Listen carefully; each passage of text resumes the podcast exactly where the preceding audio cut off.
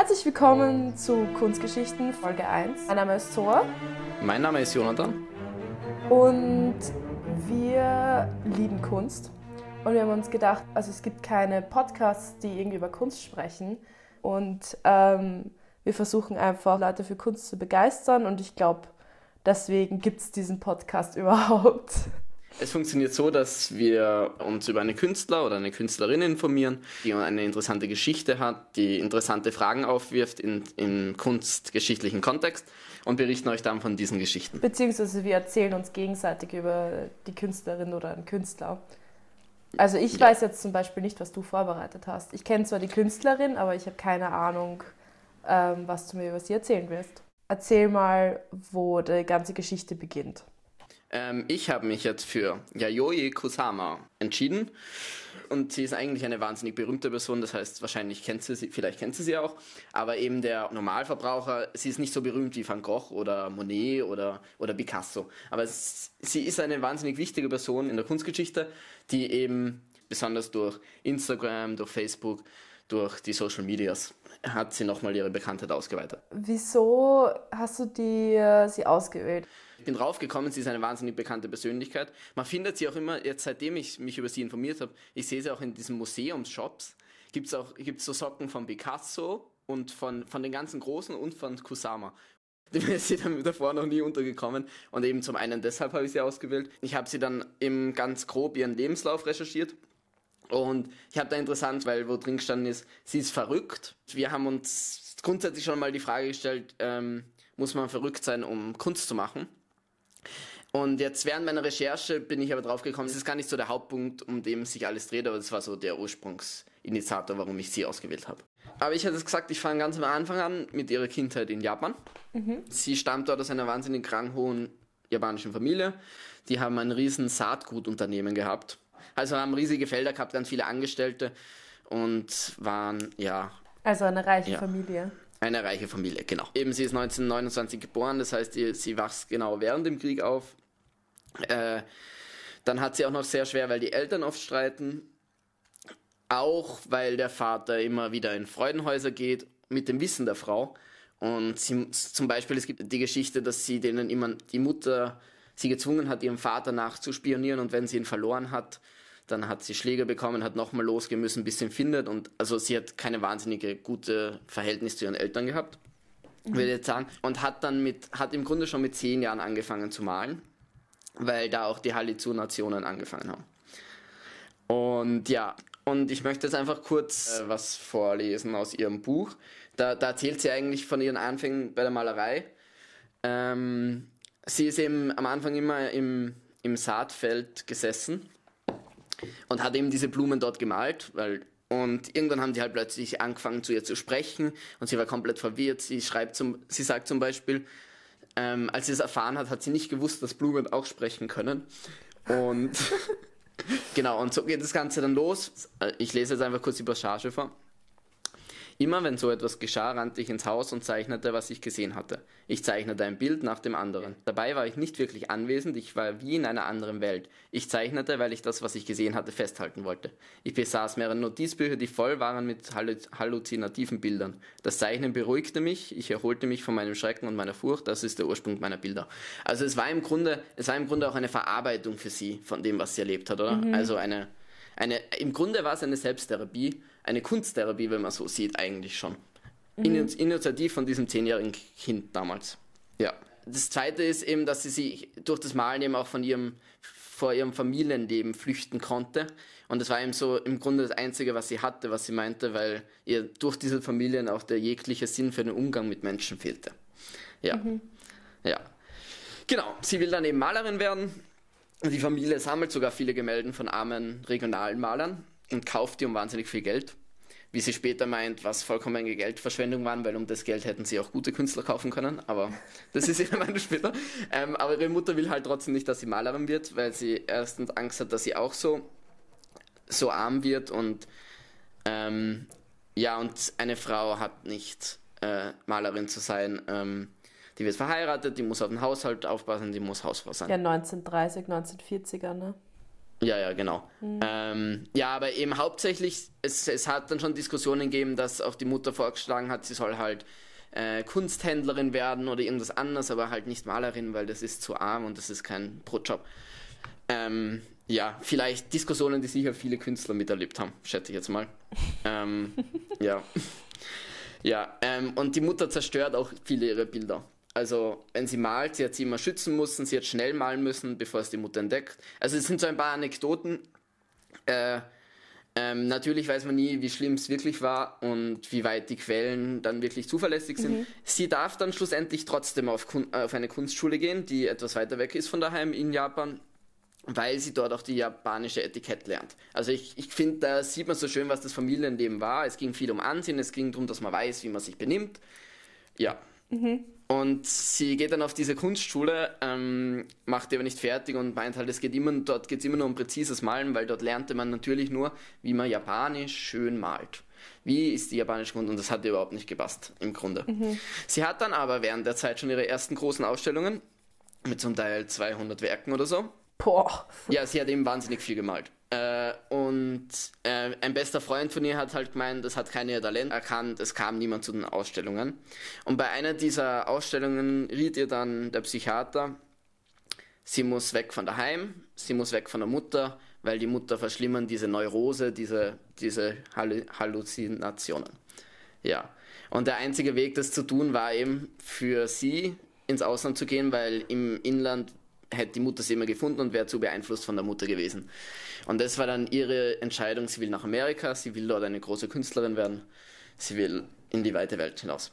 Mhm. Ähm, hat dann auch 200 ihrer Bilder verbrannt, die jetzt wahnsinnig viel wert wären, ähm, weil sie meinte, in Zukunft wird sie eh viel besser malen. So. Und sie ist dann, eben, man muss sich, Japan war damals auch recht isoliert, also man muss sich das so vorstellen, sie war äh, sie, sie waren zu dritt in dem Flieger nach Amerika. Sie hat sich wahnsinnig viel Geld irgendwo eingenäht, weil man nur einen bestimmten Anteil an Geld einführen durfte. Mhm. Und ja, und hat auch ähm, viele Bilder mitgenommen, mit denen sie eben am Anfang über die Runden kommen wollte. Genau. Also die Flucht nach Amerika war zum einen, weil sie in der Familie nicht gut gegangen ist, was jetzt glaube ich schon rausgekommen ist, eben wegen diesen Halluzinationen und auch eben wegen dieser japanischen Tradition, den Konventionen, die damals in Japan geherrscht haben, den Vorurteilen, auch dieser Etikett, die sie da lernen musste. Und sie hat eben gemeint, meine Kunst braucht eine freie Welt und eine weite Welt. Und deswegen natürlich das Land der Freiheit, die USA. Genau, in der damaligen Zeit Amerika. Freiheit, verwirkliche deine Träume. Ja, das Image. Genau. Sie hat auch überlegt, nach, ähm, nach, in, nach Paris, nach Frankreich zu gehen, aber das hat sie dann irgendwie wieder fallen gelassen. Äh, was ich ganz auch lustig finde, sie hat zum Beispiel, äh, shit, jetzt ist mir der Name entfallen. Ähm, zur damaligen, eine ganz bekannten Künstlerin zur damaligen Zeit in. Ach, das gibt's doch nicht. Sie, sie hat mit einem Hopper in der American Scene, ähm, sie war in der mexikanischen Wüste. Ah, ah, das gibt's doch gar nicht. Warte, das muss ich jetzt rausfinden. Ja. Ich schreibe große äh. Knochenbild. Damit findest du sie sicher. Ich schwöre, ich finde das. Ja, Wahnsinn, warum fällt mir der Name jetzt nicht an? Egal, sie hat ihr einfach einen Brief geschrieben, während du suchst. Ich erzähle mal weiter. Aha. Sie hat einfach einen Brief geschrieben und hat gesagt, das bin ich, hat ihr ein paar, ähm, hat ihre Situation erklärt, hat ihr ein paar Bilder dazugelegt und hat gesagt, kannst du mir helfen, mich in Amerika durchzusetzen? Und sie hat dann auch geantwortet und sie haben sich dann auch später getroffen, immer wieder. Und ich finde es wahnsinnig lustig, dass eben du auf die Idee musst man kommen, du schreibst, also sie schreibt einfach einen großen Künstler, einer großen Künstlerin und bekommt eine Antwort einer, einer der größten der damaligen Zeit in Amerika. Und ja, mhm. also, und es zeigt, glaube ich, ihren Zeitgeist äh, oder ihr, ihr, ihr Wille, einfach tun, einfach machen, rennen, bis, bis sie an ihr Ziel kommt. Eine wahnsinnige Kämpferin, die arbeitet, bis, bis sie das erreicht, was sie will. Und was, was, was für Halluzinationen hatte sie? Also das, wie kann ich mir das vorstellen?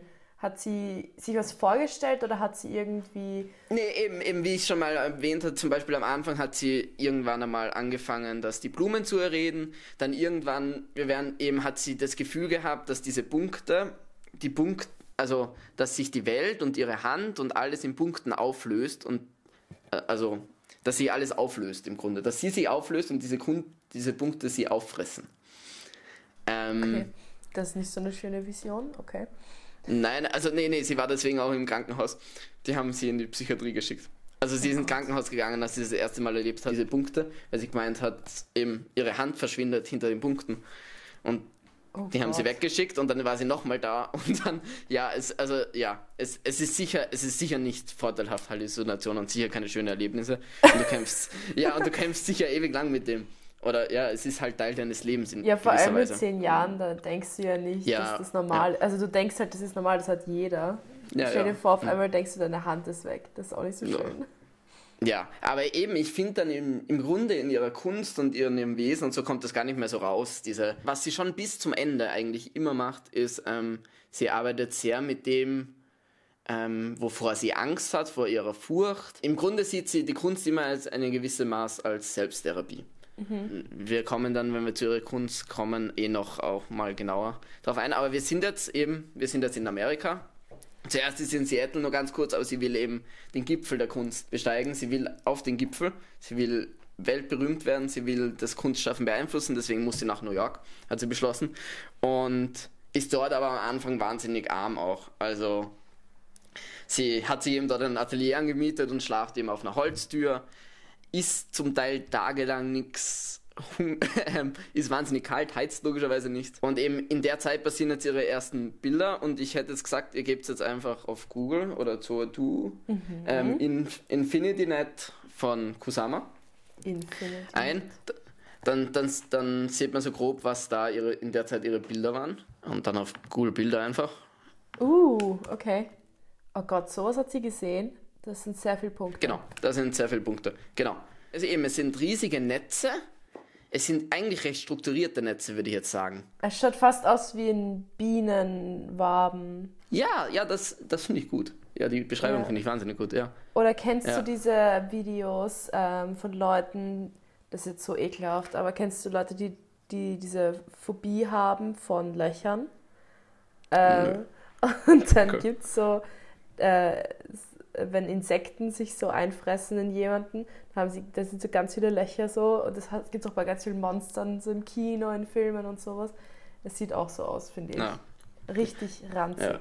Ja, ja. Und sie, eben, und sie hat dann auch das Gefühl, dass diese Netze dann auf von, vom, also das sieht sie auch immer wieder von diesen Leinwand eben auf die Möbel und auf sie übergehen. Oh Gott. Und sie malt in der Zeit wie eine Besessene, das heißt, sie, sie steht auf, malt, malt, malt, malt, malt, geht schlafen und isst ganz wenig dazwischen, weil sie erstens das Geld nicht hat.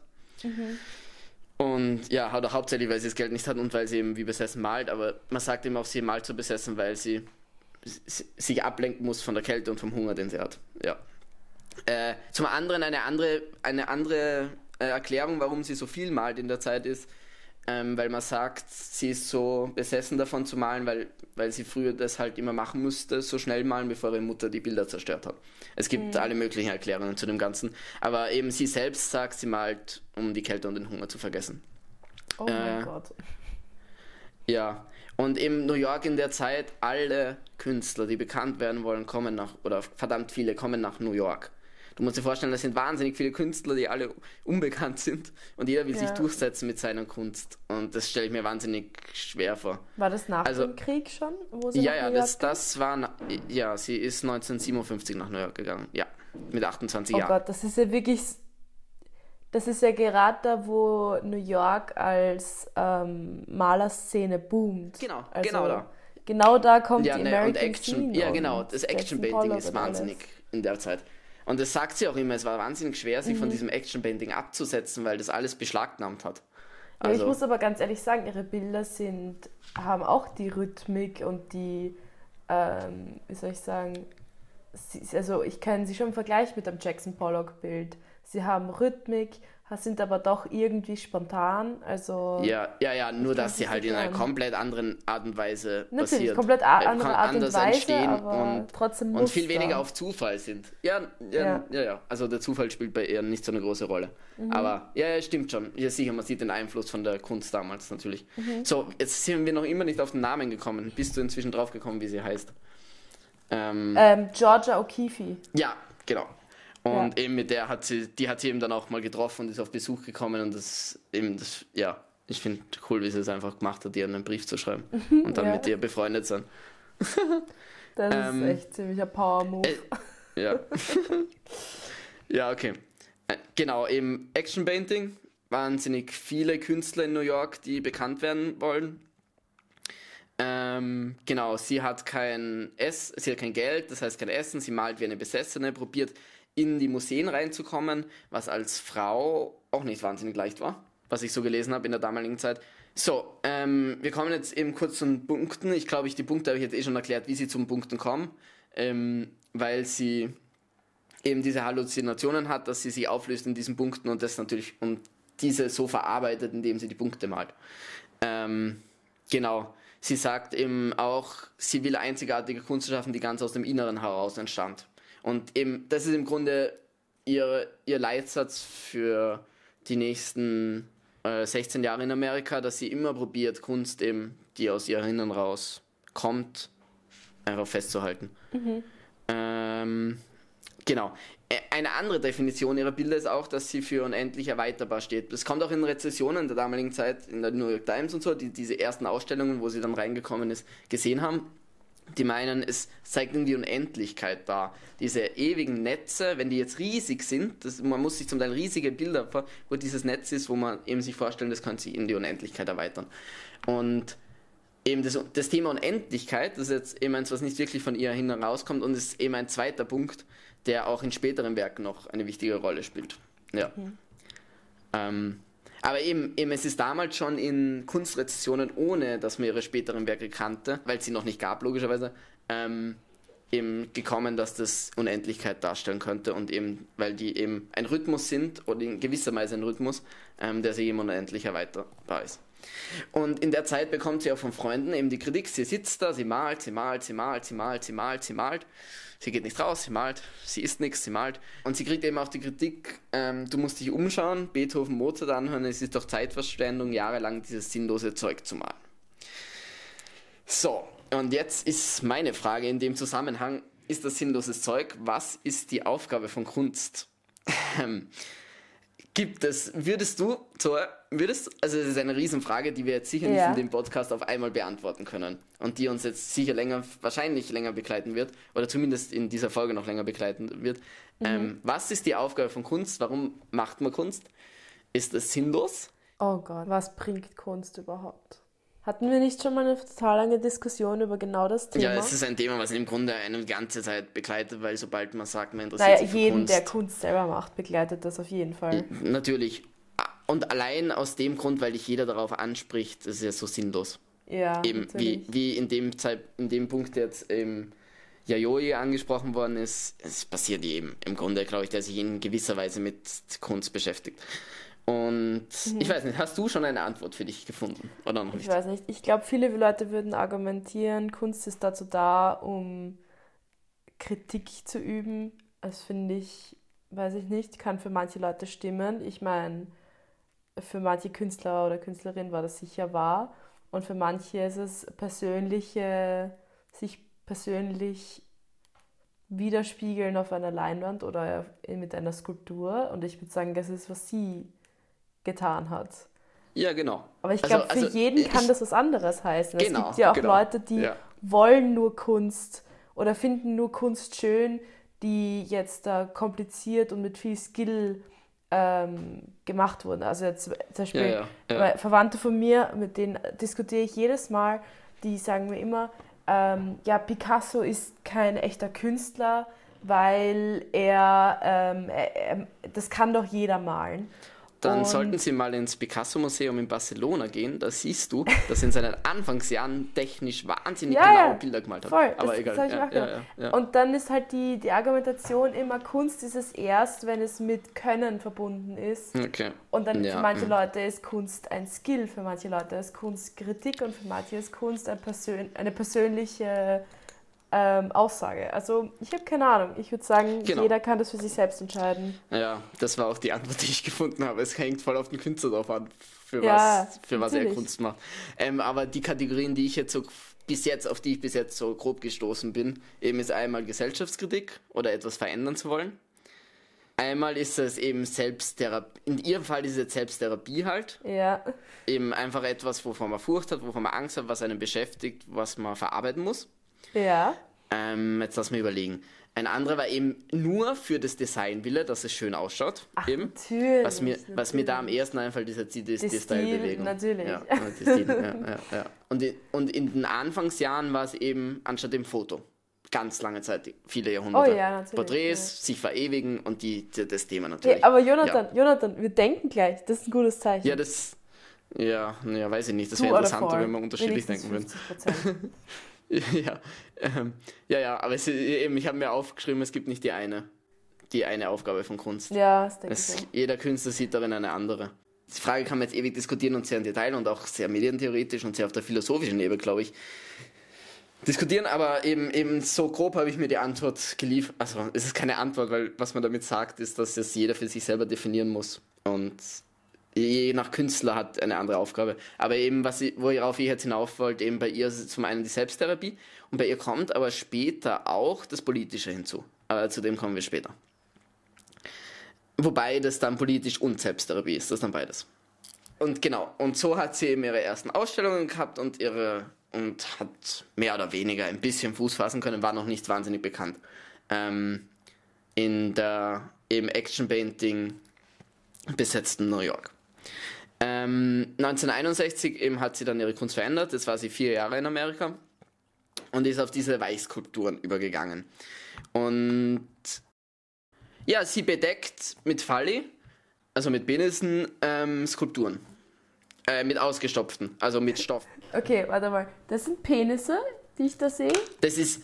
Ah, ja, das sind lauter Wenn kleine man Penisse. ranzoomt, sieht man, das sind kleine Schaumstoffpenisse. Ja, genau. Das sind die Weißskulpturen, die sie in der Zeit machen. Also, es sind verschiedene Skulpturen, wo Penisse ein Objekt formen, wenn ich das richtig verstehe. nee, das das, nee, das Objekt ist ja drunter. Also sie heftet diese Ach Penisse ans Objekt. Sie, sie, okay, sie formt Penisse und steckt die auf Objekte drauf. Genau, und bedeckt die komplett. Im Grunde, ja. Würde ich jetzt so sehen. Also, sie, eben sie verarbeitet damit ja auch Furcht. Und sie hat eine Furcht vor Sex. Und, und sie will das eben überwinden, dass, indem sie eben sich wahnsinnig viel mit dem beschäftigt und eben ihre Furcht aus dem Inneren zu ihrer Kunst macht. Aber warum hat sie jetzt Furcht vor Sex? Ähm, im, in diesem starren System, in dem sie drinnen war, in ihrer Familie, dass Sex Sex etwas Schmutziges ist, wovon man sich schämen soll. Sie hat auch gelernt, dass romantische Liebe im Grunde nicht geht, weil sie hat verheiratet werden sollen. Hat schon alle möglichen Vorschläge gehabt, sie hat aber alles abgelehnt. Dann zusätzlich kam das Thema auch immer wieder vor, weil ihr Vater immer fremd ging, in die Freudenhäuser ging und ihre Mutter immer treu war. Eben das auch zum Streit zwischen den Eltern die ganze Zeit geführt hat. Und grundsätzlich sagt sie auch, sie hat sexuellen Verkehr als Gewalt angesehen. Ja, genau. Und sie hat sich jetzt eben damit beschäftigt, ähm, weil sie eben diese Angst überwinden wollte. Sie hat dann später, zum Teil ist sie dann auch auf Essen übergegangen. Sie hat dann Macaroni. Sie macht jetzt noch immer Essen. Sie macht jetzt Pilze und Kürbisse. Also eben eine andere Angst von ihr ist eben, dass man immer essen muss und nicht aufhören kann zu essen, weil das Innere nach, einem, nach Essen verlangt. Und man kann das nicht, quasi, quasi eben dieses, dieser, man hat nicht die Wahl, ob man essen will oder nicht. Man wird da quasi von seinem Körper bestimmt. Ja, true that. Das Essen hat sie zum Teil dann auch mit ihren Weißskulpturen aufgegriffen, aber viel bekannter sind eben die. Penis-Skulpturen. Ja, nee, Be nicht nur Penisboote, es ist auch Penis, äh, eben Penissofa zum Beispiel. Penis. Ähm, okay. Dieses Boot da zum Beispiel, das war wahnsinnig erfolgreich. Ähm, eben in der Mitte steht dieses Boot und ringsherum sind 999 Fotos von genau diesem Boot. Und in der Zeit fängt halt auch gerade die Pop Art an, oder sie war im Grunde war sie Mitbegründerin der Pop Art. Zum Beispiel war Andy Warhol in der Ausstellung und hat gesagt, wow, was ist das? Ja, das ist ja fantastisch. Und ein paar Jahre später hat er fast das gleiche gemacht. Also hat er auch eine Wand zugepickt mit lauter Rinderköpfern. Ja. Und das ist dann quasi eine ungefragte Kopie geworden, wo sie sich dann auch ziemlich aufgeregt. Und eben, eben und sie war eben mit, mit in dieser Society. Ähm, äh, Warhol, den- der ist jetzt wahnsinnig bekannt. Und ich eben, und das ist auch ein Grund, warum ich Yayoi so interessant fand, weil im Grunde war sie auf gleicher Ebene damals mit Warhol, beziehungsweise Vorher hat Warhol auch schon. eigen, in dem Fall vorher, in manchen Themen sicher vorher, in manchen Themen haben sie auch unterschiedliche Kunst gemacht. Aber genau. Mhm. Ähm, und eben, Warhol kennt jedes Schwein. also jedes, jeden, den du fragst und Yayoi Kusama noch nicht. Ja, ja natürlich. Aber ja, ja, nat ja. Wobei eben mittlerweile Yayoi Kusama, die ist zwischenzeitlich komplett vergessen worden und mittlerweile ist sie schon wieder Na recht Gott bekannt. Genau. Und das war eine ungefragte Kopie. Und auch Klaas Oldenburg, auch ein bekannter Künstler zur damaligen Zeit, ähm, hat bis dorthin nur mit steifer Pappmaché gearbeitet und als er einmal neben ihr ausgestellt hat, die nächste Ausstellung war komplett Weichskulpturen. Und da ist auch die Mutter zu ihr gekommen, äh, die Frau, nicht die Mutter, die Frau von dem und hat sie auch bei ihr entschuldigt und so. Und eben, eben, und das hat sie auch wahnsinnig stark beschäftigt damit, dass alle ihre Ideen klauen.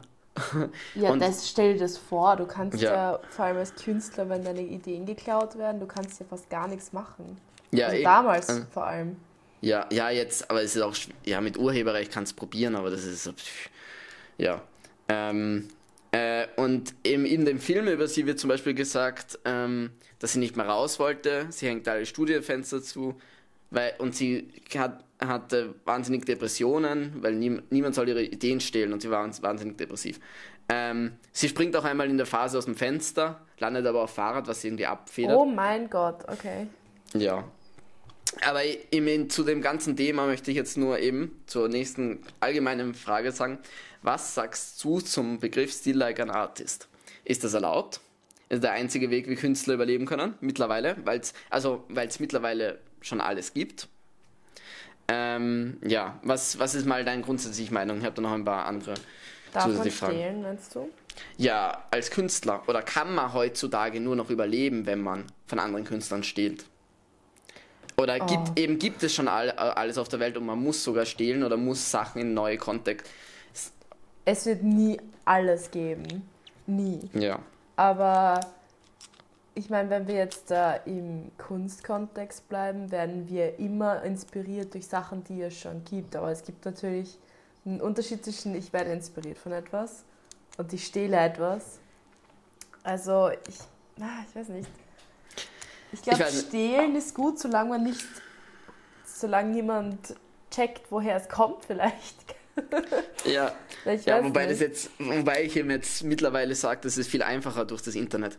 Du kannst von der anderen Seite der Welt stehlen und die Leute werden es nie mitkriegen, von, also weil es auf ja, der anderen Seite der Welt ist. Ja. Ähm, Aber ich ja. weiß nicht, ich ganz ehrlich, wenn wir im Filmkontext sind, Tarantino ist ja da, dafür berühmt, dass er stiehlt. Aber würde jemand jemals sagen, dass es ein unoriginelles Werk ist, das er da immer wieder zeigt. Er, er lässt sich inspirieren, ja, er stiehlt sogar ein bisschen was, aber im Endeffekt kommt ist dann so viel Verschiedenes ja. zusammen, dass es was Neues ist. Ja, ich würde sagen, ja genau, man darf stehlen, aber man darf eben nicht das komplette Werk stehlen quasi und das einfach eins zu ummünzen, sondern man muss viele Quellen haben, wenn man es so sieht. Ja, hast du schon mal gestohlen, so ganz ehrlich, in unserer Natürlich. Karriere als Mediengestalter? Natürlich.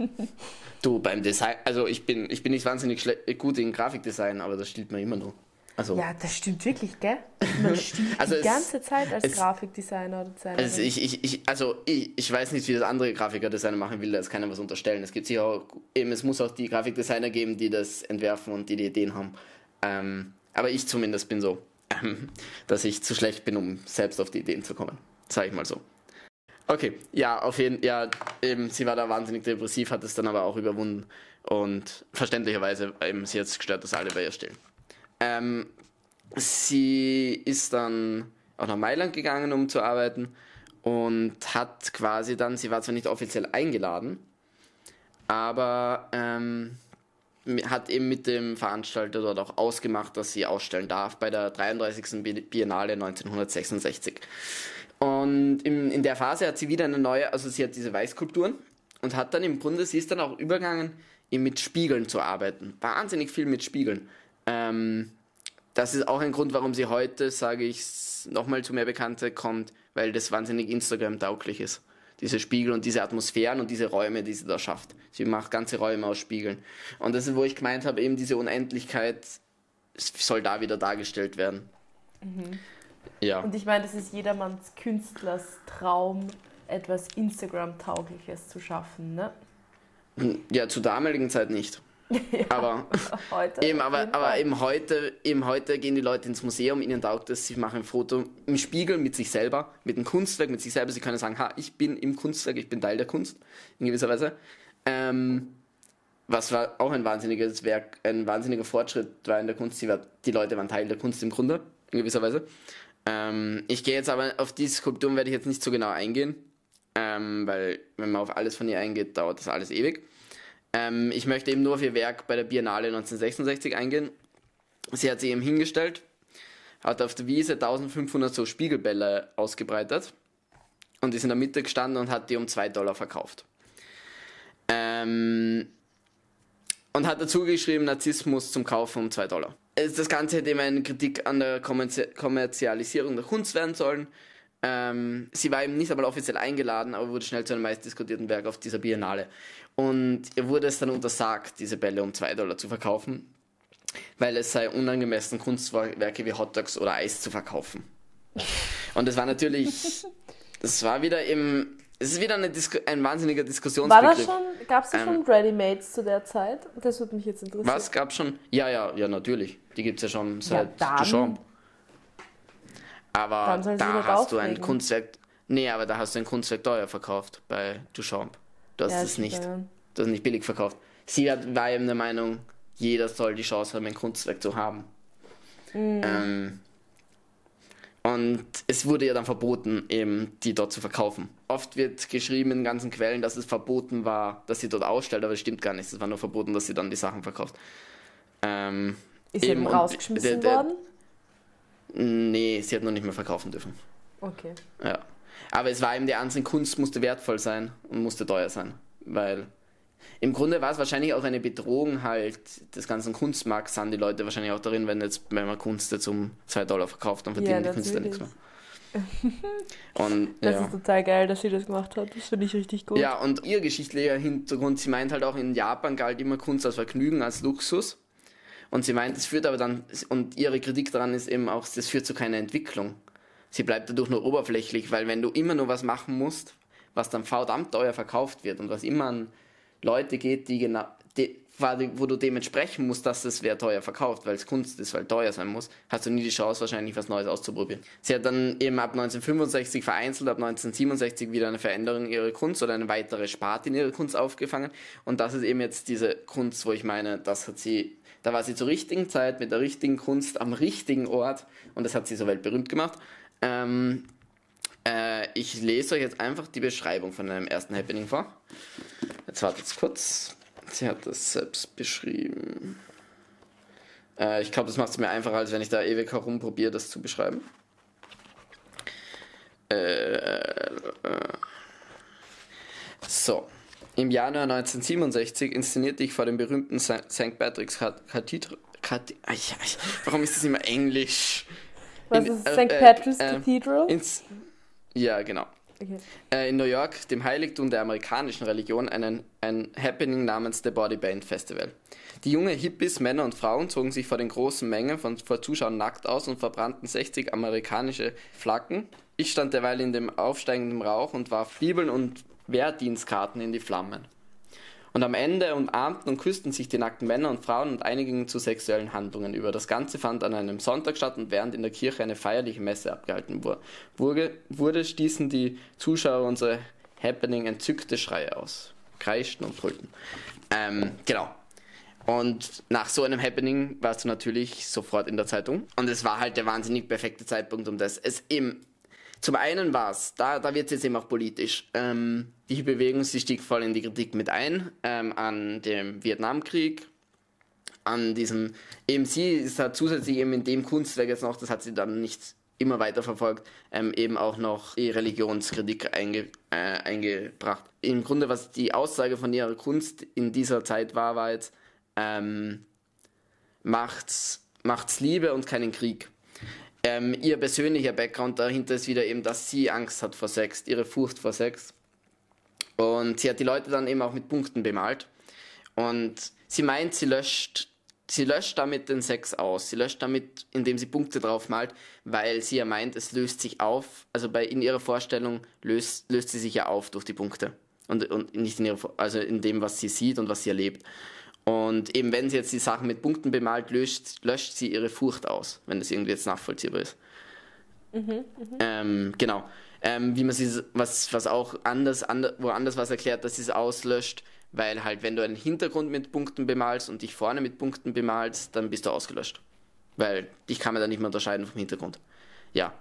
Sie hat eben dann ganz viele solche Happenings gemacht, eben die auch immer, in, immer wieder einen wahnsinnigen Sexpartys geändert haben. Ähm, und sie hat einen wahnsinnig großen Zuspruch eben von der Hippie-Bewegung bekommen, wurde eben von den Zeitungen auch die Königin der Hippies genannt.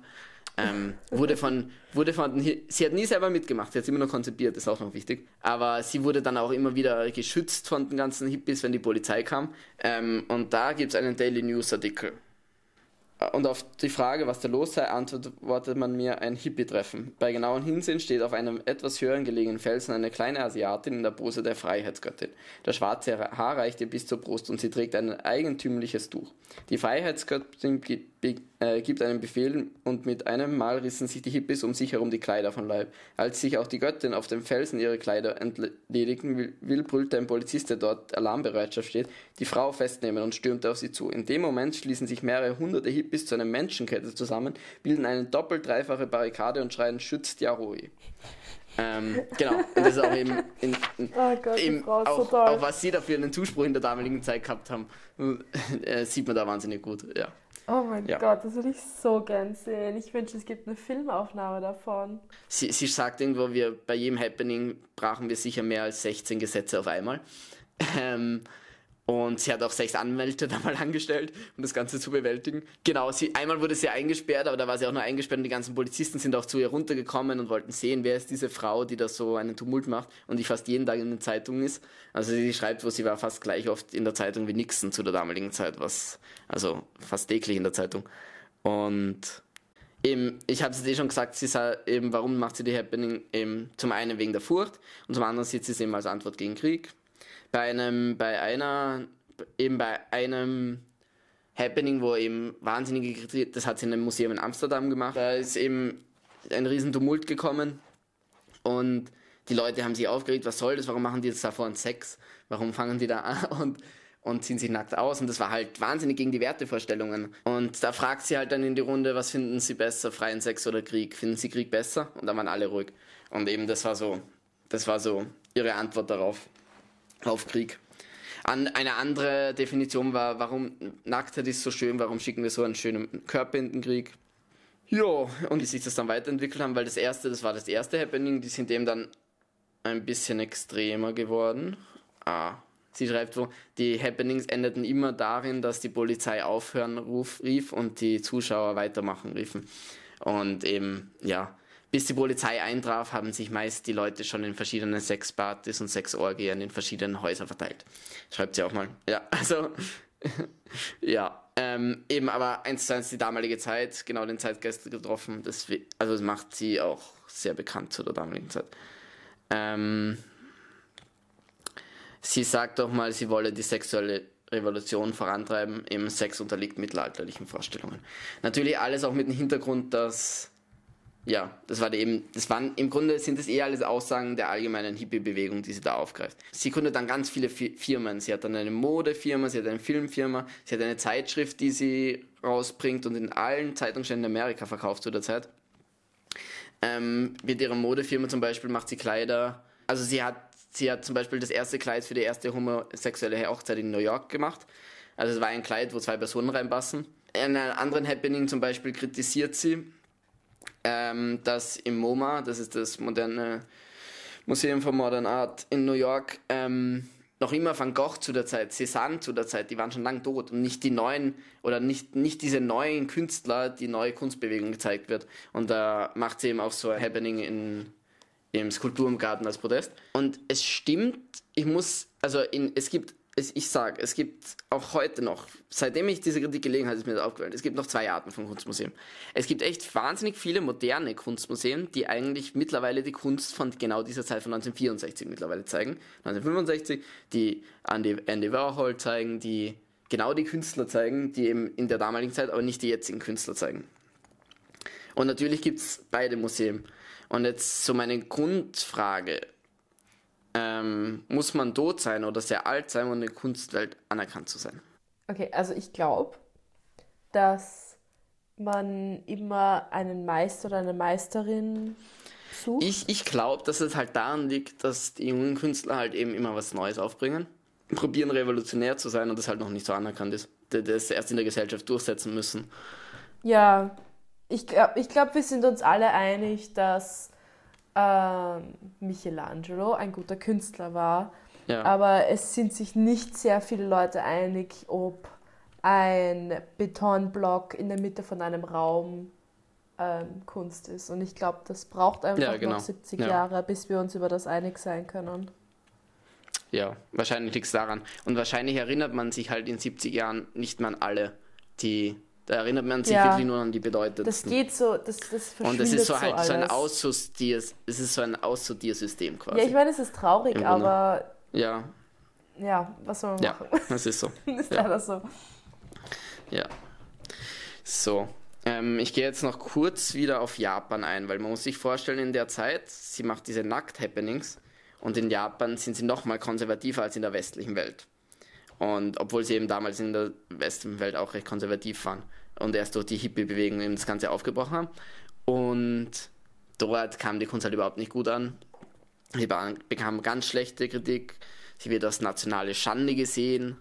Ähm, zum, oder, oder zum Beispiel als, als ihr, ihr, ihr Boot beschrieben worden ist, wurde es beschrieben, sie heftet weiße, kartoffelartige, ausgestopfte Objekte an Stühle und Boote.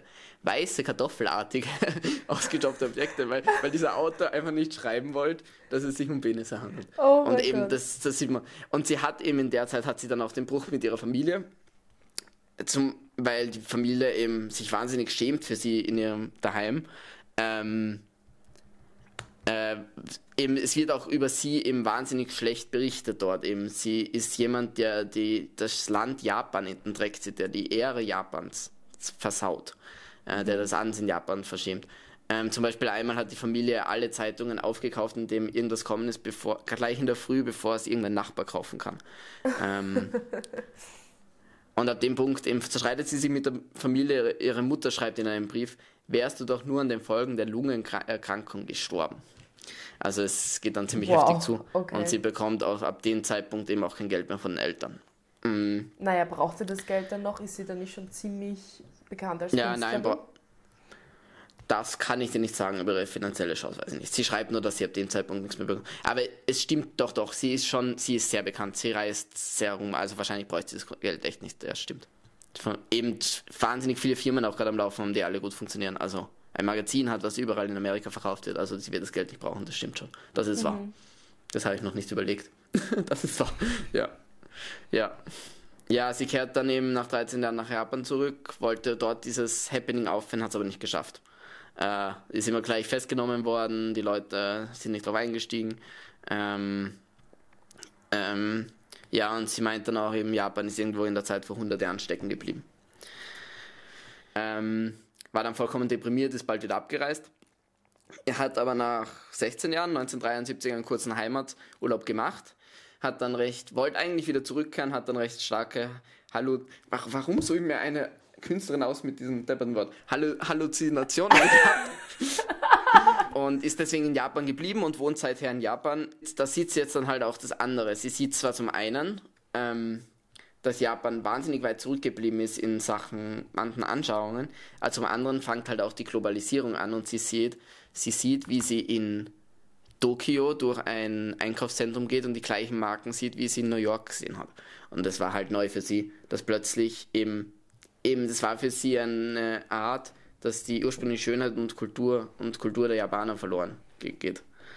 Ähm, und das hat sie wahnsinnig mhm.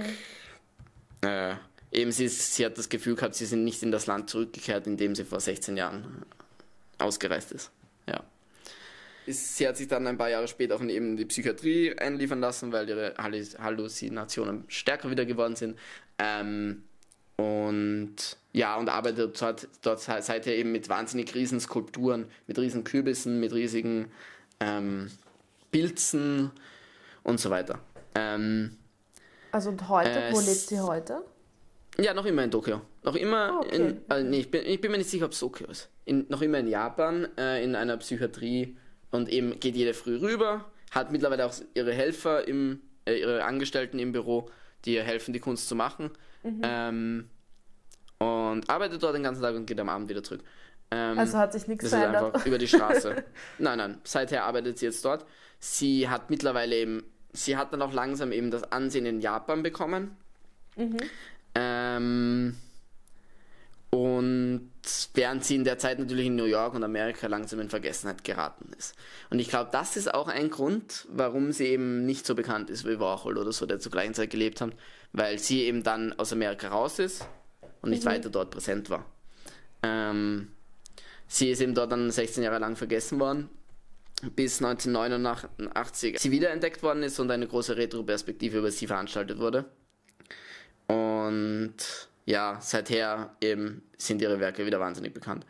Oder touren durch die Welt. Ja. Ähm, sie ist dann eben 1993 hat sie es dann geschafft als Vertreterin, also als erste Frau, die Japan repräsentiert, zur Biennale, jetzt offiziell zur Biennale zu gehen. Und ist Ach, da jetzt schön. hat, jetzt hat jetzt eben als erste Vertreterin für Japan bei der Biennale 1993 ausgestellt. Das war natürlich auch eine Genugtuung und es war ein endgültiges Anerkennen ihrer Kunst von japanischer Seite auch. Ja. Ja, mittlerweile gehört sie zu den erfolgreichsten lebenden Künstlerinnen und Künstlern. Ähm, auch durch, eben, sie hat jetzt auch 2013 hat sie, glaube ich, dann die Ausstellung Date Modern gehabt und eben sie seit dieser Retrospektive 1989 eben hat sie riesen Ausstellungen und hat wahnsinnig äh, viele Besucher auch pro Jahr. Ich habe ich hab auch wurde in der Statistik gelesen, irgendwie, dass sie zu eben die, die meistgesehene eine Künstlerin, noch lebende Künstlerin ist. Ja, aktuell. Aber ja. Genau. Aber sie ist 19, Soweit, so gut. 29 ist sie, äh, ist sie ähm, geboren. Das heißt, sie ist heute. Ist, äh, Boah, die ist ja 91. ja, recht Wow. alt.